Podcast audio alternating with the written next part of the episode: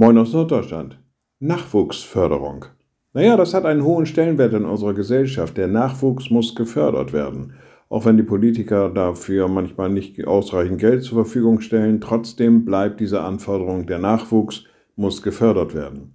Ob das nun in den Schulen geschieht, in den Universitäten, in Betrieben oder in Schulen, Musikschulen oder wo auch immer, immer geht es darum, den Nachwuchs zu fördern, um das, was an Wissen, an Können vorhanden ist, an die nächste Generation weiterzureichen und ihnen den Weg in diese Arbeit, in diese Aufgaben hinein leichter zu machen und erst auch manchmal zu ermöglichen.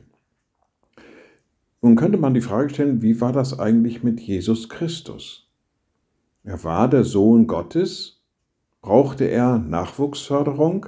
Aber ja. Apostel Paulus schreibt an einer Stelle, dass er Gehorsam lernen musste. Naja, auch das war Nachwuchsförderung. Noch anders kommt es im Galaterbrief zum Ausdruck, als der Schreiber da sagt, als die Zeit erfüllt war, sandte Gott seinen Sohn, geboren von einer Frau und unter das Gesetz getan, auf dass er die, die unter dem Gesetz waren, loskaufte, damit wir die Kindschaft empfingen. Also auch Jesus Christus bedurfte der Nachwuchsförderung. Dass er lernte, ein Mensch wie ein Mensch zu leiden, dass er lernte, wie ein Mensch der Versuchung ausgesetzt zu sein und damit auch besser beurteilen zu können, wie es uns heute vielleicht manchmal geht. Nachwuchsförderung. Auch bei Jesus Christus ein segensreiches Programm. Liebe Schwestern und Brüder, ich lade Sie ein zu einem kurzen Gebet und anschließend zu einem gemeinsamen Vater unser.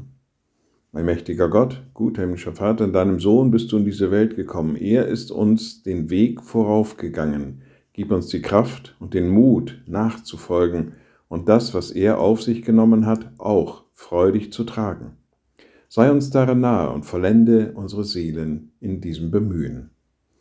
Und wir beten gemeinsam, unser Vater im Himmel, dein Name werde geheiligt, dein Reich komme, dein Wille geschehe wie im Himmel, so auf Erden.